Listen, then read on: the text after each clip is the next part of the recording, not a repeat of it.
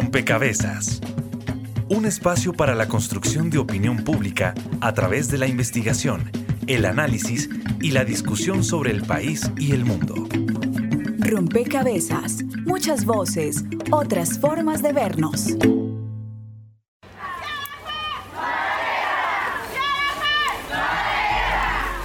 El ELN tiene sus orígenes en la Revolución Cubana de 1959. Hemos ganado una gran batalla. Cuando varios estudiantes colombianos viajaron a la isla y decidieron fundar la brigada José Antonio Galán. El ELN desde 1964 está hablando de paz. La organización siempre ha estado por el diálogo. Una noticia que tiene indignado a todo el país. Nadie entiende cómo el ELN anuncia una tregua y 24 horas después asesina a sangre fría a cinco militares y deja otros 10 heridos. Nosotros como Frente Domingo Laín nacimos acá en el departamento de Arauca un 14 de septiembre del 80 y desde hecho que el pueblo araucano mira que nosotros estamos luchando por un bienestar social de nuestro pueblo y eso hace que el pueblo se encariñe de nosotros y eso hace que el pueblo nos apoye. Esto es una rampla, puro explosivo popular. Y les tenemos en este momento el balance de los ataques del ELN en lo que ellos han denominado un paro armado. Dinamitaron dos peajes en la Ruta del Sol. Nuestra valoración del proceso de diálogo de los camaradas de las FARC están dentro del derecho legítimo que tienen ellos, reconozcan que nosotros somos una realidad en el pueblo colombiano, que nosotros somos insurgencia, nosotros no somos terroristas, para poder el ELN decirles acá estamos para que dialoguemos. El presidente Juan Manuel Santos ordenó a su equipo negociador viajar a Quito con el objetivo de adelantar los puntos en la agenda de diálogos con la guerrilla del ELN tras demostrar que este grupo armado cumplió con el cese de hostilidades durante los comicios electorales del pasado 11 de marzo.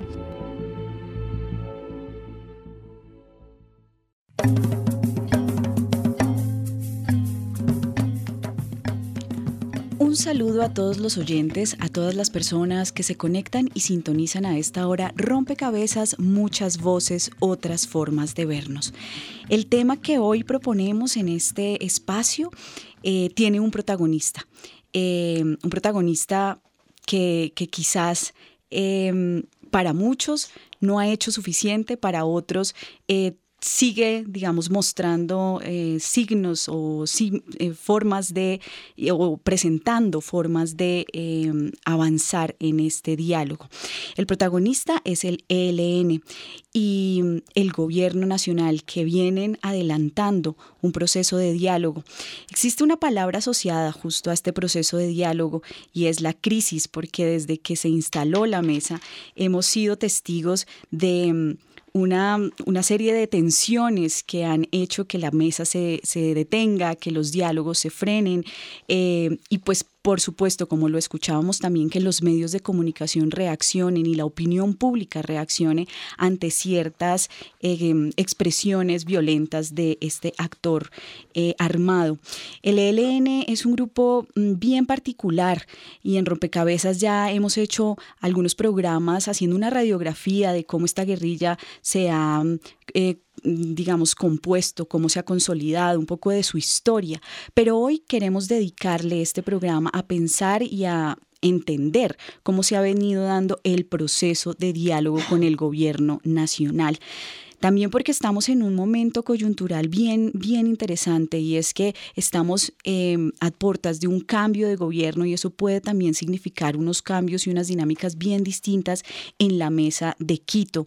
¿Cuánto tiempo durará esta mesa? ¿Qué tanto futuro tiene esta nueva etapa de la negociación? Porque también em, somos testigos recientes de una nueva señal de, de esperanza y es la reanudación de la mesa. Entonces, bueno, queremos ver en este rompecabezas qué tiene que pasar, cuáles son esas condiciones necesarias para que la mesa se mantenga, para que la negociación avance y para que, como lo han dicho algunos, no sea eh, una negociación sin resultados o un diálogo sin resultados que puede generar un agotamiento eh, tanto en, en, las partes como en la opinión pública.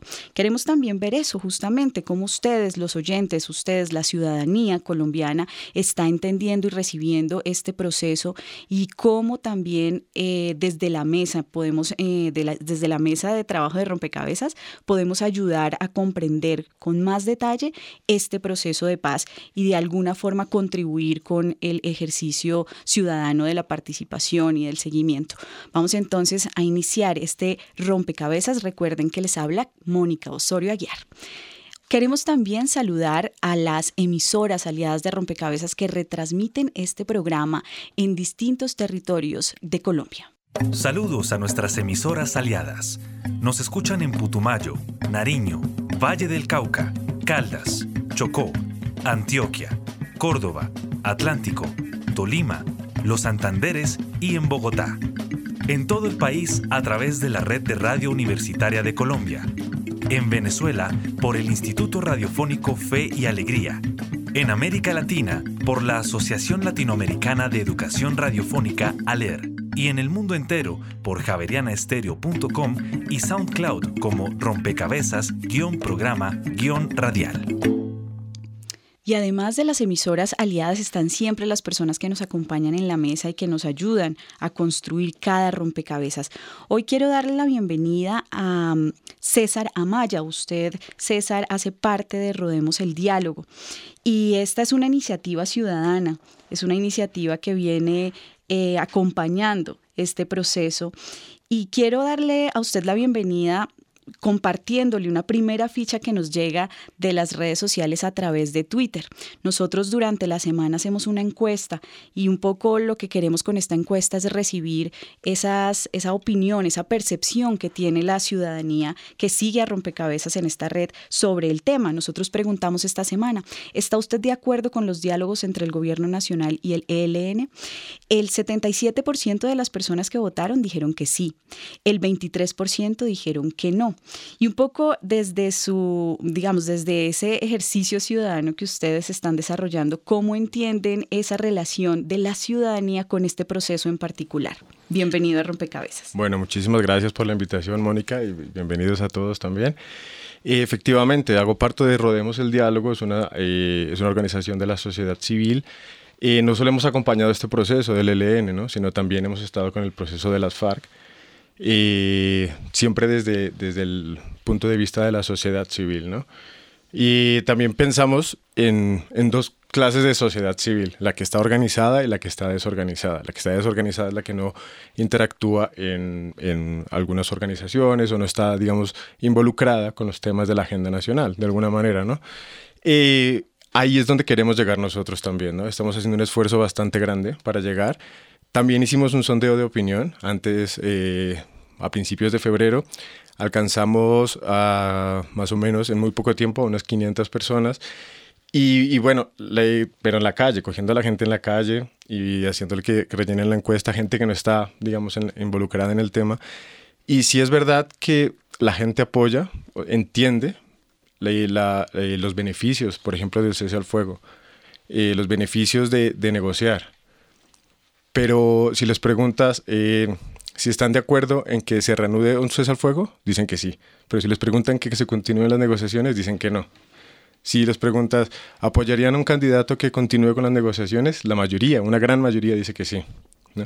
Entonces, sin embargo, hay, hay cierta voluntad, pero hay desconfianza, es lo que se nota. ¿Y qué crees que pasa con esa, con esa opinión, digamos? ¿Por qué hay esa resistencia a que efectivamente eso se concrete en una negociación? Pues hay, pues hay muchos factores, ¿no? Ya, yo creo que primero hay como una especie de resaca de lo, de, de lo que viene con la negociación con las FARC, que pues hubo muchísima polarización. Ya, bueno, empezó la polarización más extrema ahí, ¿no? Eh, esa resaca contribuye a que la gente cree, genere desconfianza, ¿no? Y segundo, pues porque pues también pues hay, mucho, hay mucha actitud todavía en, en, que las cosas se pueden acabar a través de la, de la guerra. Bien, eh, Vamos a seguir tejiendo sobre esta primera ficha que nos comparten los usuarios de redes sociales de Rompecabezas porque creo que de ahí podemos también eh, desprender un análisis bien interesante de cómo se ha venido dando este proceso de paz con el ELN. Está en línea telefónica con nosotros Andrés Aponte. Andrés, usted es investigador del Centro de Investigación Educación Popular CINEP, Programa por la Paz, específicamente del equipo Estado, Conflicto y Desarrollo. Y y en esa, en esa línea de entender esa relación de la ciudadanía con el proceso de paz, ¿usted cómo interpreta que, mm, digamos, esta quizás falta de legitimidad si se quiere, de, de, la mesa de negociación, pero ese anhelo profundo de que sí se consiga la paz? Pues eh, digamos lo que sucede en esta coyuntura es que el ELN carga con el lastre, digamos, de más de seis años de negociación con las FARC y un gobierno que ha estado desgastado en ese empeño. Y en ese sentido también eh, complica aún más la cosa, digamos, la noción que ellos tienen de sociedad civil en el sentido en, el cual ellos la comprenden y la quieren enmarcar que es una noción supremamente amplia, la cual eh, termina siendo difusa porque uno no sabe a qué tipo de sociedad civil están llamando, a qué tipo de, de, población es la cual es receptiva, digamos, de su discurso, y eso hace, digamos, que el carácter y la legitimidad de la mesa sea mucho más cuestionable que lo que fue en ese sentido con las FARC, porque uno tenía una mayor certeza de a quiénes representaban y a quiénes no representaban en ese anhelo de paz. Eh, en ese mismo sentido, eh, valdría la pena, eh, Diana Sánchez, usted es directora de la Asociación Minga, vocera también de la Coordinación Europa, eh, Colombia, Europa, Estados Unidos. Y, en esta línea de reflexión sobre esa relación entre la ciudadanía y la mesa, vale la pena pensar justamente lo que, lo que señalaba Andrés, a qué tipo de sociedad le está hablando la mesa y el ELN en particular, pero también, Diana, em, entender el, concepto de participación o cómo se entiende la participación de esa sociedad civil en este proceso de paz, que es bien em, enfático, digamos, y es además el primer punto de su agenda. Entonces, ayudemos a comprender también la importancia que tiene para la, para la mesa de Quito este asunto en particular. Bueno, Mónica, muchas gracias por esta importante eh, invitación y por supuesto a todos los oyentes. Decir que mm, efectivamente este tema eh, cae muy bien con el nombre del programa, es un rompecabezas. es un rompecabezas muy interesante para quienes lo vivimos y lo venimos animando eh, e impulsando, pero también tener claro que, como lo decía ahora Andrés, eh, se carga con un lastre muy pesado de estos últimos seis años de proceso de paz y también con una matriz de opinión bastante negativa.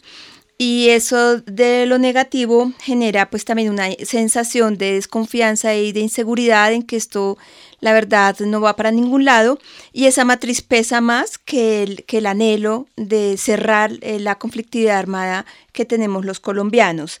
Eh, pero también antes de señalar el tema de participación, decir que de las complejidades que tiene este proceso es que los dos actores sentados en la mesa distan diametralmente de su apuesta de paz. Son apuestas totalmente distintas y acercarse termina siendo muy, muy, muy complejo, muy difícil en la medida que para el gobierno, como ya lo hemos visto eh, en la práctica eh, con el proceso con las FARC, pues su intención, su mayor ah, eh, búsqueda es pues que se desmovilicen y cerrar la guerra. a costos muy bajos en términos de transformaciones, cambios, reformas, etcétera, que si bien las pacta, pues en la práctica no son fáciles de llevar o no, o no sabemos todavía si eso se va a llevar a cabo. Y ese es un reflejo para la otra mesa, eh, que yo lo llamo unos espejos rotos, que esos reflejos cada uno ve allí eh, unos pedacitos de espejos eh, pues distorsionados y eso es un mal mensaje. Mientras que la otra parte del ELN tiene un concepto de paz muy ligado a transformaciones, a cambios, a bienestar social de la sociedad. Estos dos puntos hacen que sea difícil, porque la participación es importante, pero también difusa, porque quien ha puesto ese punto ha sido eh, principalmente el ELN, eh, porque considera que las transformaciones las tienen que provocar son la sociedad, las sociedades o la sociedad o los pueblos o los sectores organizados y desorganizados, eh, mientras que el gobierno ve la participación como un requisito para que la pesa se mueva. Ahí también hay dos puntos divergentes pero eh, yo creo que se está llegando a un punto común después de dos, tres años de, discusión, de diálogo, entendiendo de una parte que la participación es necesaria, y de la otra parte que no debe ser tan masiva como se pretende. Bien, entonces están empezando a mediar en esas tensiones eh, de asuntos que han, que han impedido, digamos, que, el diálogo avance. Sin embargo, em, seguramente muchas, muchos ciudadanos se hacen la pregunta que nos, que nos ha llegado a través de redes sociales eh, por una usuaria. Y es, eh, ¿Por qué mientras se negocia se sigue, digamos, viendo em, acciones bélicas, eh, atentados? Y esa es una pregunta que quizá em, nos pueda ayudar a resolver Sergio Guarín. Usted es director del área de posconflicto de la Fundación Ideas para la Paz, Sergio. Y esta pregunta que nos llega a través de Facebook, pues puede también ah, responder a muchos ciudadanos y ciudadanas que se deben estar haciendo la misma pregunta ante la información que circula por medios de comunicación. Bienvenido a Rompecabezas, Sergio. Hola Mónica, un saludo especial para todos y sobre todo para quienes nos están escuchando.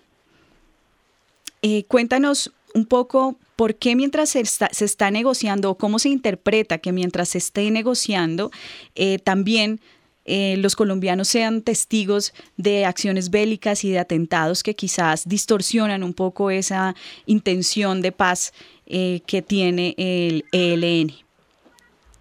Pues Mónica, yo creo que ese es el tema más difícil de toda la negociación, porque eh, hablar de paz en medio de la confrontación resulta contradictorio y además doloroso.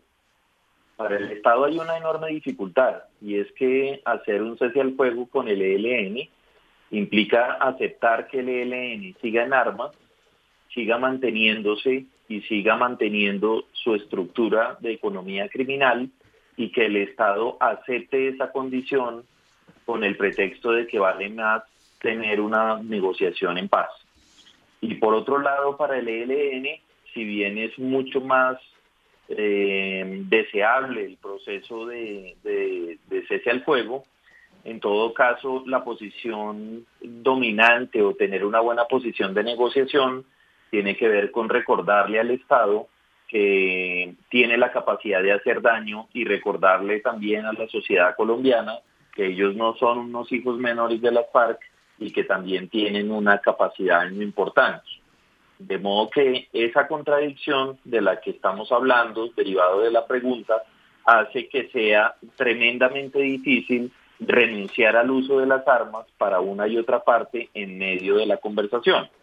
En todo caso, el ELN ha venido insistiendo y en eso la sociedad civil ha estado de acuerdo en que es mucho mejor pactar un cese al fuego bilateral, así sea imperfecto, y eh, contener las expresiones de violencia mientras se dialoga. Por lo que tú mencionas, y es por la enorme dificultad que representa para las personas entender cómo es posible que un grupo que dice que quiere dejar las armas sigue haciendo daño y al mismo tiempo un gobierno que quiere hacer la paz sigue, sigue haciendo actos de violencia en contra de este grupo. Bien, estamos en rompecabezas poniendo las primeras fichas para tratar de entender cómo es que se ha configurado esta mesa de diálogo y cómo ha venido avanzando este proceso de negociación con el ELN.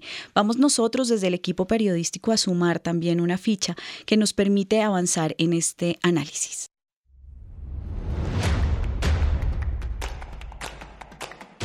Durante los últimos años en Colombia se han presentado una serie de hechos históricos que parecían que nunca iban a llegar.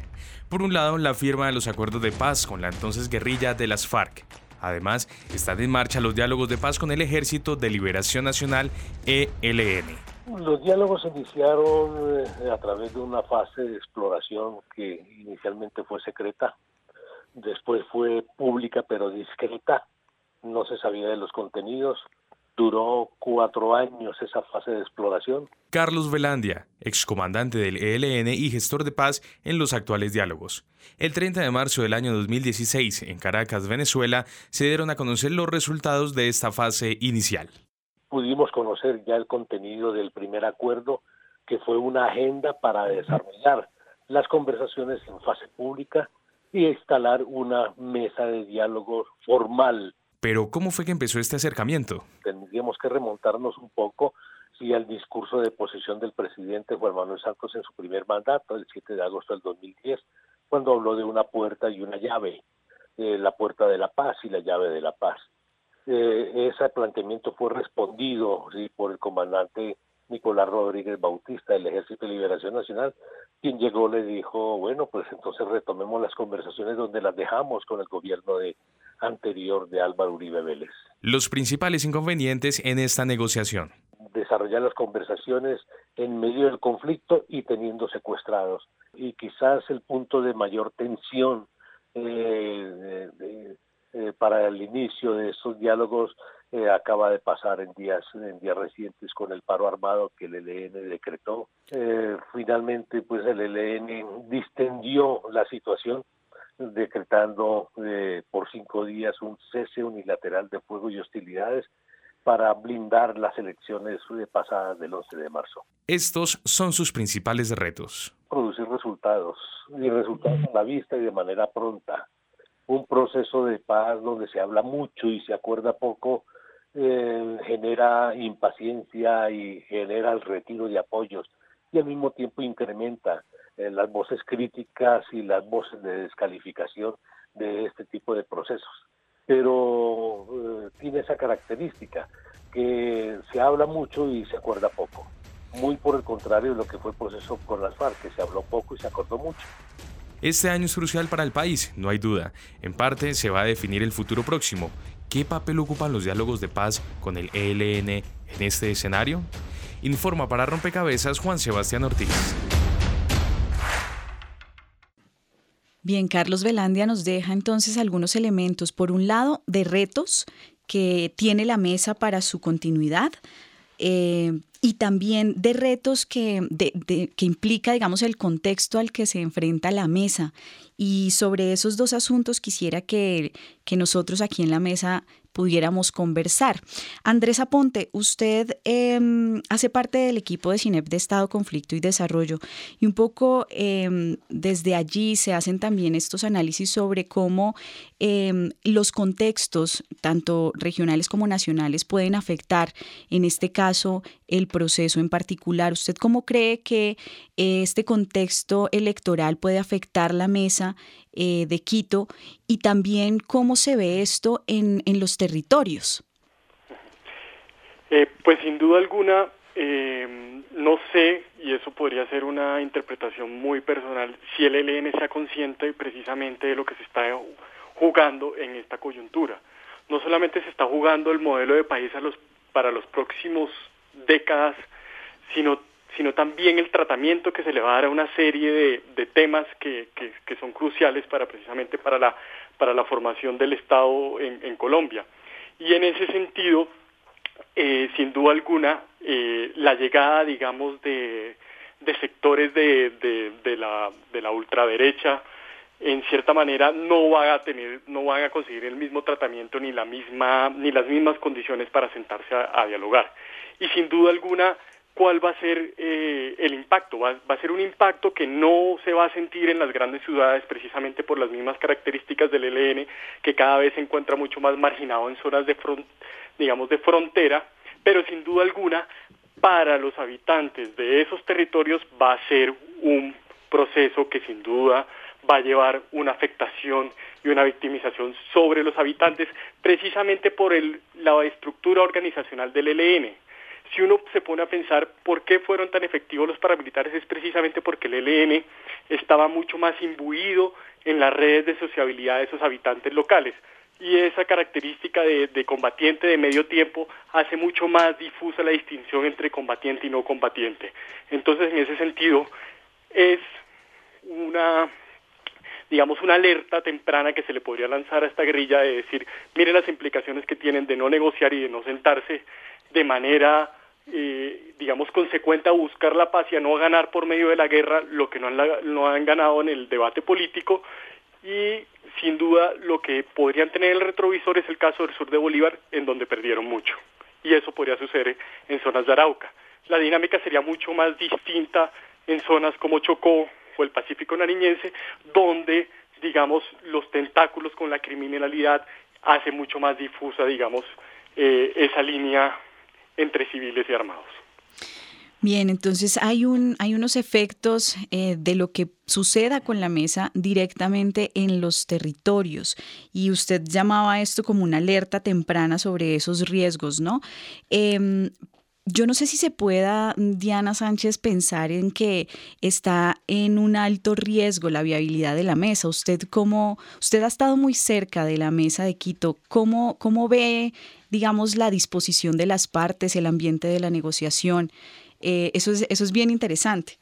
¿Qué tan, ¿Qué tan en riesgo está esta negociación? Bueno, esta negociación nació en riesgo y sigue en riesgo y se ha mantenido en riesgo. Es decir, la naturaleza de la mesa es el riesgo. La crisis, como tú nos decías eh, antes de, iniciar el programa, fuera de micrófonos. Eh, pero también hoy día mm, hay algo paradójico. Después de la crisis eh, que se creó a partir del 10 de enero, en razón de que se terminó el, el tiempo, los tres meses del cese bilateral, y luego se reanudaron rápidamente las acciones y llegó todo esto que ya se ha mencionado en lo que ustedes han investigado, pues obviamente esta crisis fue muy dura y la participación de la sociedad creemos que fue determinante en proponernos mover a las partes, rodear a las partes, incidir fuertemente en ellas y que las comunidades llamaran la atención de la importancia que tiene este, este proceso para los territorios, como lo decíamos. Pero hoy día eh, podemos decir que goza de mejor salud.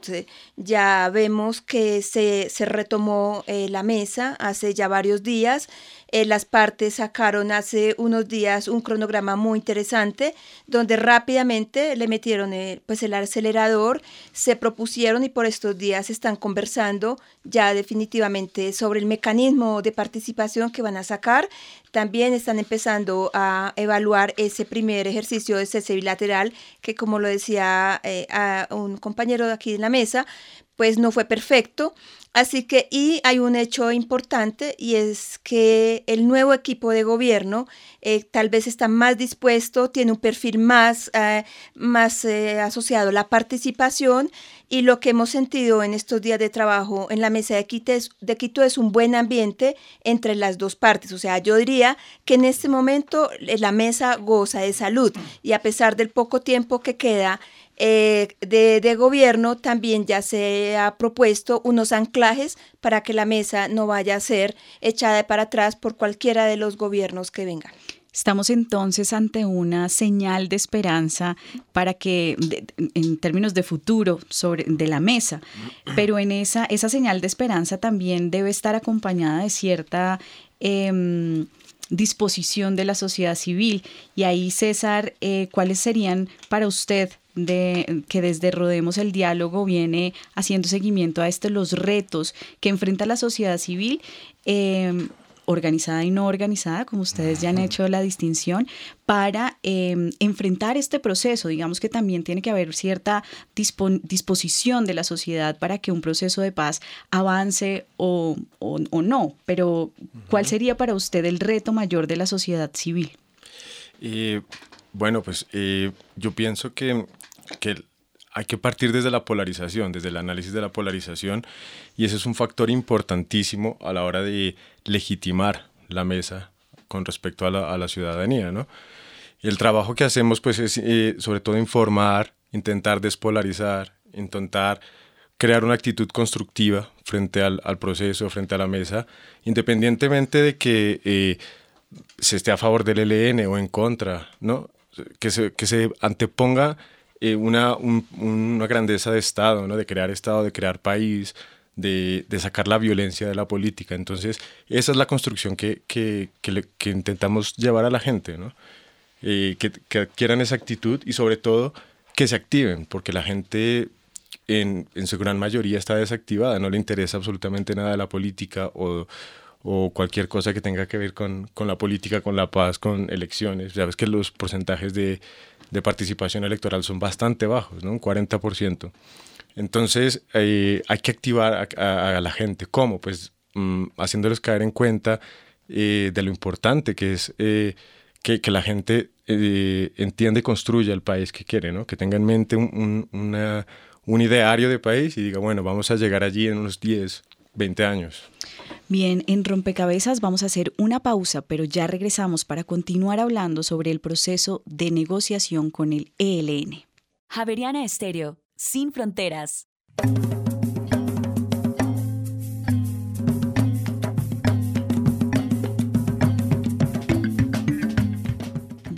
Estamos en Rompecabezas conversando sobre el avance de eh, la mesa de negociación del ELN y el gobierno nacional. Un poco hemos eh, recorrido eh, la historia de la mesa y conversando sobre los diferentes momentos, pero también los diferentes asuntos que han sido um, protagonistas en la atención de la mesa y que ha que han generado, digamos, la ruptura del diálogo, pero también momentos como el que estamos viviendo ahora, momentos de esperanza que nos permiten ver, como lo decía Diana, que la mesa hoy goza de buena salud y que hay un ambiente favorable para la negociación.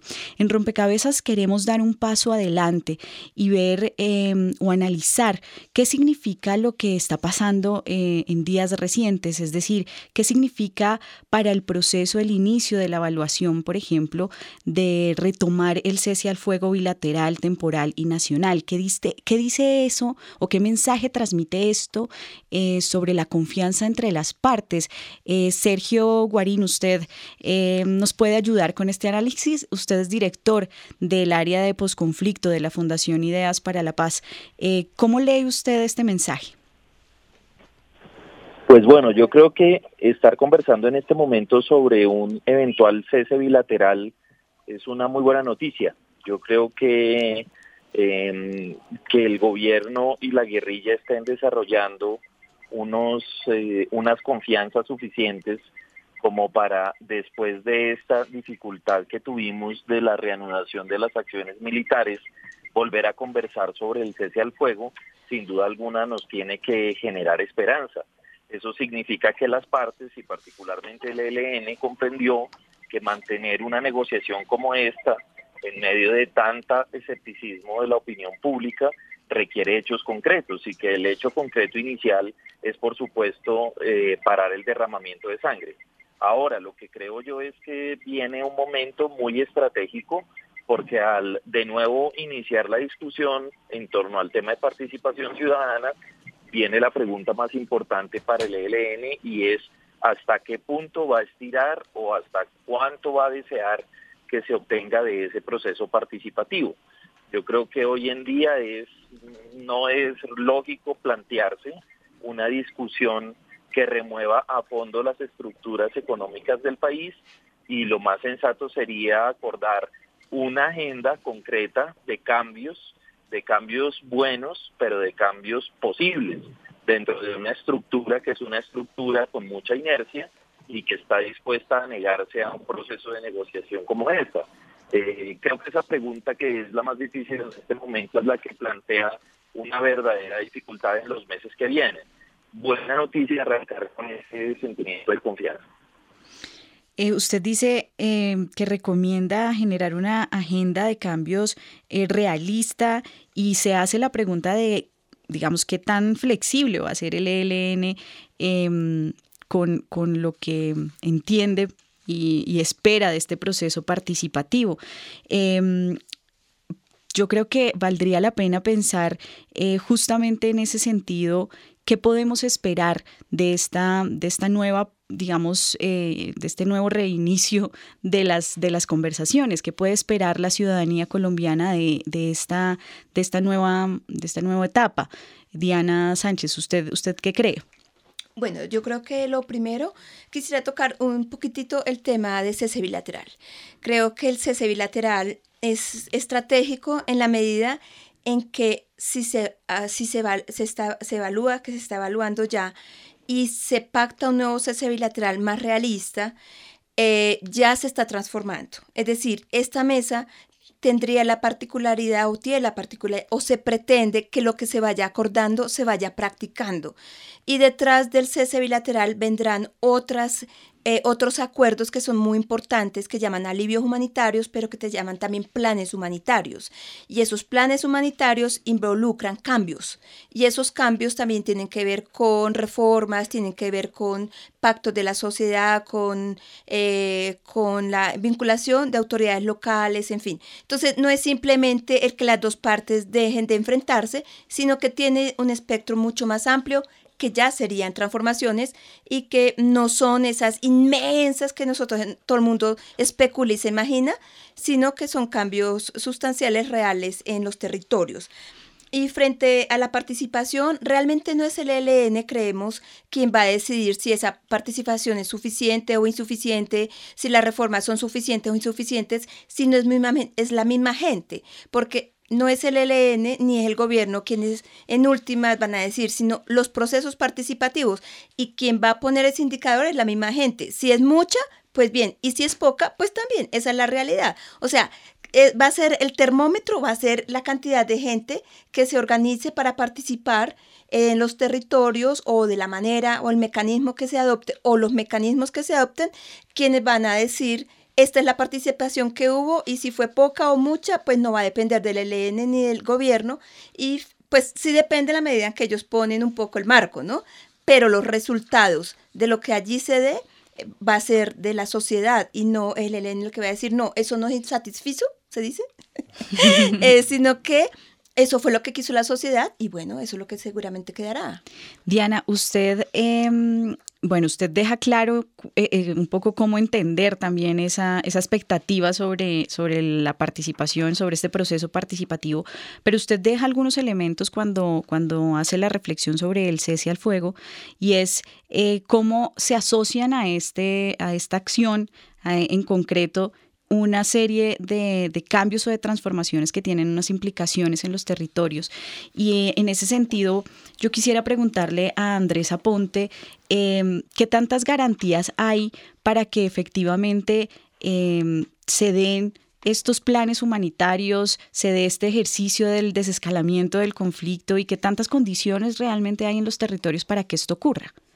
Pues, eh, digamos, hay que tener yo creo que a mi manera de ver dos cosas en cuenta. La primera es un precedente que ya ha mostrado el proceso con las FARC y es que sin duda alguna, si bien el Estado haya querido o no haya querido, no puede recuperar, digamos, eh, territorialmente algunas zonas del país, en el sentido en que eh, el Estado imponga su, el imperio de la ley como tal y en ese sentido eso resulta muy problemático porque da espacio para que otros grupos armados copen y hagan una regulación efectiva de las sociabilidades de la población que se encuentra, digamos, al margen del marco institucional. Pero no solamente eso, también se me hace problemático precisamente las, la, misma organización federada del ELN en el, que ya se ha manifestado en el proceso de paz. ¿De qué manera se ha manifestado? Que para algunas personas o para algunos sectores dentro de esa estructura guerrillera han visto esta coyuntura como un momento de reposicionarse dentro de esta agrupación. El mejor sentido que podríamos, o el mejor ejemplo que podríamos encontrar, eh, ha sido, digamos, la situación concreta del secuestro de Odín Sánchez, que lo que redundó fue una serie de negociaciones y de representaciones internas. Entonces, hay que tener en cuenta ese marco para poder, digamos, visualizar o por lo menos comprender de cierta manera cuáles van a ser los retos. Sin eso, no se va a poder, no se va a poder, digamos, focalizar la intervención estatal y en ese sentido también la, intervención humanitaria. Sergio Guarín eh, está pidiendo la palabra porque estamos hablando en rompecabezas sobre el cese al fuego ese anuncio de estudiar un nuevo cese al fuego y las implicaciones que esto tendría tanto para la mesa como para los territorios. Sergio. Gracias, Mónica. Sí, yo quería hacer un, poco una réplica. Eh, hemos conversado en distintas ocasiones con Diana sobre sobre la potencialidad que tiene la participación ciudadana pero yo sí tengo que apartarme de ella en el sentido de que es la gente, las organizaciones, la que va a darle contenido a la participación y que el resultado de esa participación es lo que va necesariamente a aceptar el ELN y el gobierno. Yo yo creo que eso no es tan cierto. Me parece que esa es una visión que yo comparto en la teoría y que me parece idealizada. Pero lo que sí creo es que tanto el gobierno como el ELN quieren hacer un proceso participativo que los lleve a dos resultados diferentes y que esa es la dificultad en la que estamos. El ELN cree que la participación va a conducir a una serie de cambios sustantivos y el gobierno cree que la participación puede llevar a una serie de cambios cosméticos. Ahora, si se hace una buena participación, es evidente o digamos sería esperable que nosotros pudiéramos llegar a una serie de cambios, pero quizás estos cambios no sean suficientes para que el ELN tome la decisión de dejar las armas. Y ahí hay una pregunta de fondo, y es, si el resultado de la participación no satisface, como lo decía Diana, el resultado o las aspiraciones del ELN, ellos van a estar dispuestos a dejar las armas por eso, y si eso es así, porque entonces no dejan las armas de una vez y hacemos la participación ciudadana sin armas.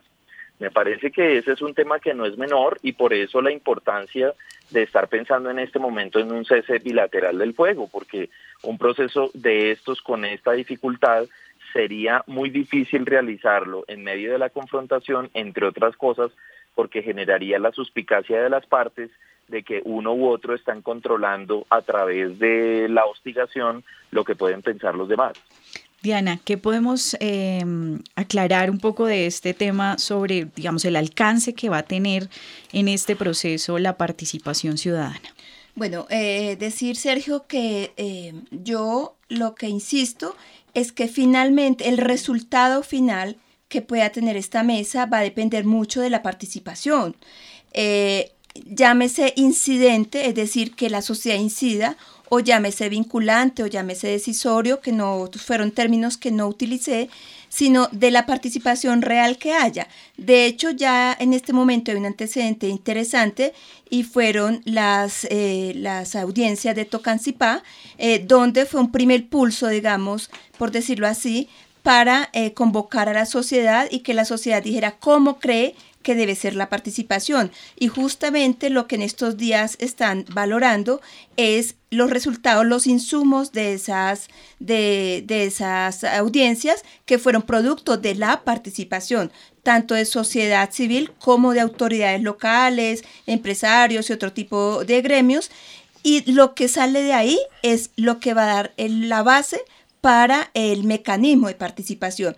Y el mecanismo de participación va a dar unos insumos que, em, eh, insisto, grandes o pequeños, máximos o, mínimos, van a ser los insumos para que las partes tomen, eh, tomen de allí la sustancia. De hecho, no van a ser las partes las que van a poner los temas. Los temas finalmente los pone la sociedad, o si no, para qué participa. A eso es lo que me refiero. El termómetro, yo no sé cuál será el resultado, pero lo cierto es que en sustancia el resultado va a depender de la participación. O sea, cambios. César. Gracias. Eh, pues quiero intervenir un poco en esta discusión tan interesante, eh, porque eh, pues si bien la participación es, es, un tema bastante novedoso en las negociaciones de procesos de paz, no es algo usual realmente, porque la negociación está entre dos partes, entre el gobierno y el ELN, que son las partes que están en confrontación. Esta, este intento creo yo que es un llamado a la sociedad, no solo para que se active y participe exclusivamente en la mesa de diálogo, sino para que sea una participación sostenible. Porque uno de los problemas grandes del país es eh, la falta de, involucrarse, ¿no? de los ciudadanos de involucrarse en, cualquier tema. a la gente no, quiere escuchar de política. Entonces, si bien eh, estas dos, el, Estado y el ELN, tienen diferentes visiones sobre la participación, por ejemplo, el Estado eh, lo ve como una cosa más focal, más eh, en, cuestión de foros, en reuniones más pequeñas, el ELN apuesta por algo un poco más amplio, por ¿no? una democracia quizás más directa que, representativa. ¿no? Sin embargo, el resultado, pienso yo, que se espera es la sostenibilidad en el tiempo de esa participación. Bien, vamos en rompecabezas a dar un paso adelante. Vamos a escuchar lo que nos dice también la ciudadanía bogotana que contribuye con su voz a este programa. El pasado 15 de marzo se reanudaron los diálogos de paz con la guerrilla del ELN. Por tal razón, el equipo de rompecabezas salió a las calles de Bogotá y le preguntó a la ciudadanía, con este nuevo acercamiento, ¿cuáles son sus recomendaciones para que las conversaciones tengan éxito? Más que nada para que funcionen las conversaciones, lo que deberían hacer ambos lados, el ELN y los del gobierno, es estar dispuestos como, como tal a, a hacer un acuerdo, como fue con con las FARC, ¿no? No que estén tratando de buscar una ventaja uno encima del otro, sino que pues ambos estén dispuestos a, a llegar a un acuerdo mutuo. Bueno, yo creo que primero que no sea tan mediático. Creo que uno de los problemas que ha tenido pues toda la problemática en general que tenemos en nuestro país es que se vuelve tan mediático, toda la gente opina, los medios de comunicación a veces no tienen como esa delgada línea en donde se pueden meter o no pues para esa clase de temas y se debe manejar con cautela. Yo pensaría, desde mi punto de vista como colombiano, que haya cese al fuego, ante todo, que haya un cese al fuego, de lado y lado, porque es que es terrible que la guerrilla del ELN siga explotando oleoductos, haciendo paros, entonces eso no le conviene al proceso. Y lo otro es pues que ya nos pongamos de acuerdo y que en este momento, momento de elecciones, exista, digamos, una voluntad de lado y lado para que finalmente se den estos, estos acuerdos de la forma más rápida. La verdad, yo siento que pues hay que ver como las condiciones que ellos ofrecen, pues no es lo mismo que, que pasó con lo de las FARC, son dos grupos diferentes y siento que no se puede tratar igual, porque me imagino que ellos tienen ideales diferentes cómo empezar a escucharlos a ellos para ver qué, qué condiciones y qué tratos se pueden llegar a, a realizar.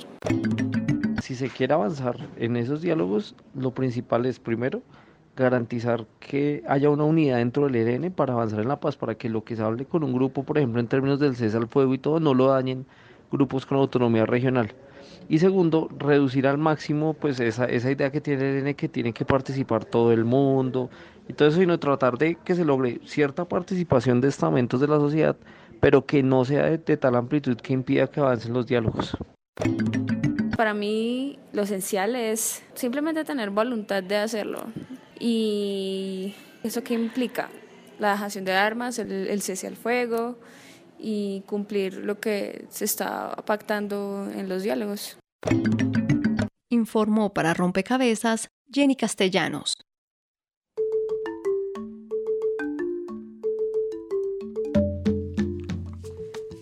Bien, aquí estaban las opiniones de los oyentes, de las personas a las que eh, consultó el equipo periodístico de Rompecabezas sobre, bueno, cuáles son esas condiciones que se necesitan para que efectivamente este diálogo avance. Muchos hacen referencia a varios de los temas que hemos ya conversado en esta mesa, el cese al fuego, la voluntad de las partes, pero yo quisiera que em, en este espacio que nos queda de Rompecabezas pudiéramos sumar algunos elementos para los distintos actores que están interviniendo en esta negociación. Por ejemplo, eh, ahora mismo, digamos, está, eh, hay una misión de Naciones Unidas, o sea, la comunidad internacional está siendo muy activa en, el acompañamiento y la verificación. La Iglesia Católica también está teniendo un rol muy activo en, el acompañamiento de esta negociación. Yo quisiera que pudiéramos hablar un poco sobre el papel, los roles que están jugando eh, eh, los distintos actores, también en clave de recomendación para que sigamos, digamos, apoyando este proceso de negociación. En, esa, en ese sentido, eh, Andrés, mm, digamos, ¿cómo, ¿cómo ve usted este papel de la comunidad internacional eh, acompañando el proceso de negociación? En mi opinión, sin duda alguna, es, es, es, digamos, una jugada muy importante en el sentido a como sucedió también con las FARC, revistió de legitimidad y de, en cierta manera, claridad al proceso poniendo en unas reglas de juego también, que hubiera una tercera instancia de verificación que no permitiera lo que, que no permitiera, en cierta manera, lo que se ha dado en negociaciones pasadas, que es que cada bando desde su percepción justificaba su postura y decía que cada que, que, el enemigo o el otro no estaba en la disposición de negociar.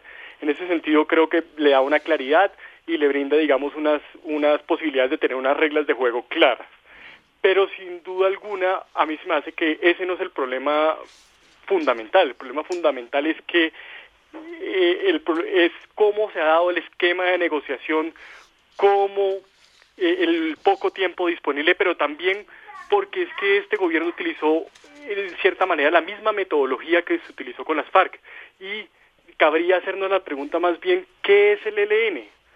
¿Cómo está compuesto el ELN? Esa es una pregunta que, que se debería hacer uno desde un inicio para entablar unos diálogos y para saber cuál es el curso y las demandas que va a tener ese grupo, sobre todo en el carácter, digamos, que han referenciado atrás sobre la participación política. Para ellos es un tema crucial, pero que, sabría, que cabría también preguntarle a ellos de qué se trata ese tema de participación y de participación política, a ver si nos podrían dar la respuesta. Pero sin duda alguna eh, estoy de acuerdo en el sentido en que esto va a blindar un poco el, el proceso y los diálogos, en el sentido en que podría tener unos costos políticos importantes para quien decida en el futuro, si lo puede hacer, eh, de interrumpirlo. Eh, Andrés, usted señaló eh, algo fundamental y es quizás el esquema de la negociación que se ha planteado desde gobierno con FARC y uno que, que digamos que se ha tratado de replicar con ELN. Si uno pudiera explicarle a la audiencia de rompecabezas algunos diferenciales necesarios para entender cómo funcionó, cómo funcionó la, la mesa con FARC y cómo está funcionando la mesa con ELN, usted qué podría, qué elementos podría darle a, esa, a nuestra audiencia. Pues sin duda alguna lo que benefició la mesa de La Habana es lo que no está beneficiando a la mesa de Quito. ¿Qué quiero decir? El carácter cerrado, el carácter, digamos, tractario que tuvo la mesa, que era una negociación entre dos partes definidas, en el cual no importaba tanto el involucramiento de la llamada sociedad civil, ayudó a que se dieran unos avances. Y eso sin duda permitió que hubiera unos avances concretos, graduales, pero que en cierta manera eh, no permitían dar un paso atrás. Otra cuestión eh, importante es que precisamente ese carácter asambleísta y populista del ELN hace que haya un carácter eh, de voces muy difusas y dispares en las cuales están hablándole al oído al ELN, que puede ir unos desde, desde un punto que digan estamos de acuerdo con la negociación, eh, sigan por ese camino y hay otros sectores que podrían ser llamados las barras bravas en, en el cual ven esta negociación como una concesión digamos, frente al Estado y una traición frente a esos, esos ideales revolucionarios. Otra cuestión que ha afectado mucho, digamos, eh, este tema y es la no autoconciencia que tiene el ELN dentro del mapa y dentro del, dentro del mapa nacional en el sentido cuál es su significancia y repercusión como grupo armado. Y sin duda alguna, eso es una cuestión que no van a dejar de, de tener detrás y esa, esa, esa cuestión de hermanito menor de las FARC. El ELN, si bien en los años 80 tuvo un crecimiento exponencial, fue un, fue un crecimiento de un gigante sobre, sobre, digamos, pies de barros. Y eso podría verse también en esta coyuntura, que, que se está expandiendo y que sin duda alguna lo que podría tener es que se criminaliza aún más el grupo. Entonces, ese tipo de cuestiones que podrían ser puntuales, que podrían ser, digamos, eh, que, podrían pasar inadvertidas, sin duda alguna le plantean retos estructurales a la mesa y a los negociadores. Sobre todo lo que yo hacía referencia ahorita y es preguntarnos qué es el ELN. Es una pregunta muy básica, pero que no es tan básica a la hora de responder precisamente por el gran desconocimiento que tenemos frente a esa guerrilla. Diana. Eh, mira, eh, eh, frente a este tema yo quisiera decir lo, lo, siguiente y sobre todo porque la audiencia creo que es un punto que no lo logra comprender bien. Eh, y eh, esta mesa tiene unas paradojas, eh, que es el rompecabezas del que estamos hablando aquí, hoy en esta mesa, que yo creo que deberíamos de intentar aproximar. y tú preguntabas, Mónica, sobre las diferencias. Yo creo que hay una diferencia sustancial que para algunos lo llaman como, como una trampa, pero que otros dicen es lo que permite que la mesa así sea despacio, pero lo que va acordando, se va dando en la práctica, es la bilateralidad. Es decir, que las dos partes tienen que estar poniendo como en un juego de dos partes, poniendo, jugando, jugando, jugando, eh, eh, permanentemente. Y yo creo que las dos partes, ya después de la última crisis, han entendido eso. Pero la paradoja y que, y que no es punto por punto como fue La Habana. Se supera el primer punto y luego viene el segundo, como en un cronograma, como una escala. Aquí está mezclado todo. Aquí está eh, mezclado el primer punto, el segundo y el tercero. Pero la paradoja de qué consiste en que puede que la participación de la sociedad demore un poco más la mesa, pero lo que seguramente va a ser el resultado es que la implementación no va a ser traumática como la que está viviendo eh, el gobierno y las FARC, esa mesa, porque no hubo involucramiento de la sociedad. Así que es posible que esa mesa se pueda demorar un poco, pero cuando termine, termina definitivamente. Lo acordado y ya lo implementado. Es, es, distinto y creo que eso vale la pena eh, retomarlo y se me quedó un tema de comunidad internacional que lo quería decir, pero seguramente ahora. Tenemos, no, tenemos muy pocos minutos. Si quiere, Diana, em, vamos a retomar justamente esa línea de recomendaciones para los distintos actores. Ya el sondeo de opinión dejó algunas recomendaciones para la mesa y acá hemos dejado varias recomendaciones para la mesa. En varias oportunidades también hemos llamado a la sociedad civil un poco a su rol activo, pero sí quisiera que eh, pudiéramos terminar este rompecabezas con una idea para, ya Andrés también, Andrés Aponte inició con ese llamado de la importancia, digamos, de la presencia de la comunidad internacional, pero que podamos también dar eh, ese mensaje desde las otras voces, Diana, a la comunidad internacional para que respalde esta mesa. ¿Usted qué les diría? Bueno, eh, decirle a la comunidad internacional, lo primero es gracias. Gracias porque el papel de la comunidad internacional que está dividido en varios eh, grupos, el grupo de apoyo de países amigos, que son cinco, el Sistema de Naciones Unidas, la MAPOEA y los garantes, o sea, hay varios actores de comunidad internacional apoyando, ha sido decisivo y ellos no pueden pararse tampoco de la mesa. Esa es la, primera recomendación y de ellos también eh, sirve mucho eh, el que estén muy pendientes de, de que la próximo cese bilateral funcione, que sea realista y que efectivamente sea definitivo. César. Eh, sí, eh, pues complemento, por supuesto, el, papel de la comunidad internacional es clave ahí, ¿no? Y yo quiero hacer pues un, llamado, una invitación a la gente, a la audiencia. y esto es un proceso complejo, es quizás un poquito más complejo que el de las FARC, porque eh, la LLN es, es, diferente, el equipo negociador del gobierno es diferente y tiene unas ciertas características, ¿no?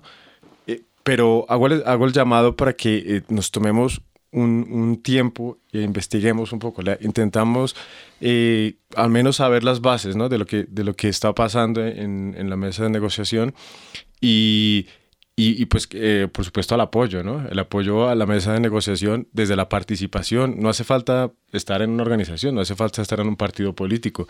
Siempre podemos cambiar nuestra, nuestra realidad, nuestro entorno, ¿no? Y la invitación es que, a que nos informemos de una manera responsable, no, no a través de solo redes de comunicación especulaciones. o especulaciones, cadenas de WhatsApp, etcétera, ¿no? Que, que hagamos un esfuerzo por, por ir a las fuentes un poco más fiables. Muy bien, y con este mensaje de, César que nos deja la responsabilidad también como ciudadanos de informarnos bien y de asumir mm, un papel activo en términos de eh, este proceso indagando cómo va y dándonos cuenta un poco cuáles son esas particularidades, cerramos este rompecabezas, no sin antes agradecerles a ustedes, por supuesto, Diana Sánchez, directora de la Asociación Minga, vocera de la Coordinación Colombia, Europa, Estados Unidos, Andrés Aponte, investigador del CINEP, Programa por la Paz, Sergio Guarín, director del área de posconflicto de la Fundación Ideas para la Paz, y a usted, César Amaya, eh, que hace parte de Rodemos el Diálogo. Muchísimas gracias a ustedes por ayudarnos a construir este rompecabezas y por supuesto a ustedes los oyentes que también son parte integral e importante de este programa. Estaremos con ustedes en una próxima oportunidad. Recuerde que les habla Mónica Osorio Aguiar y hoy en la producción de Rompecabezas Juan Sebastián Ortiz. Rompecabezas, una producción del CINEP, Programa por la Paz, la Pontificia Universidad Javeriana y la emisora Javeriana Estéreo 91.9 FM. Rompecabezas, muchas voces, otras formas de vernos. Los paisajes sonoros de Rompecabezas cuentan con audios tomados de distintas fuentes. Para conocer el origen del material, diríjase a www.cinep.org.co.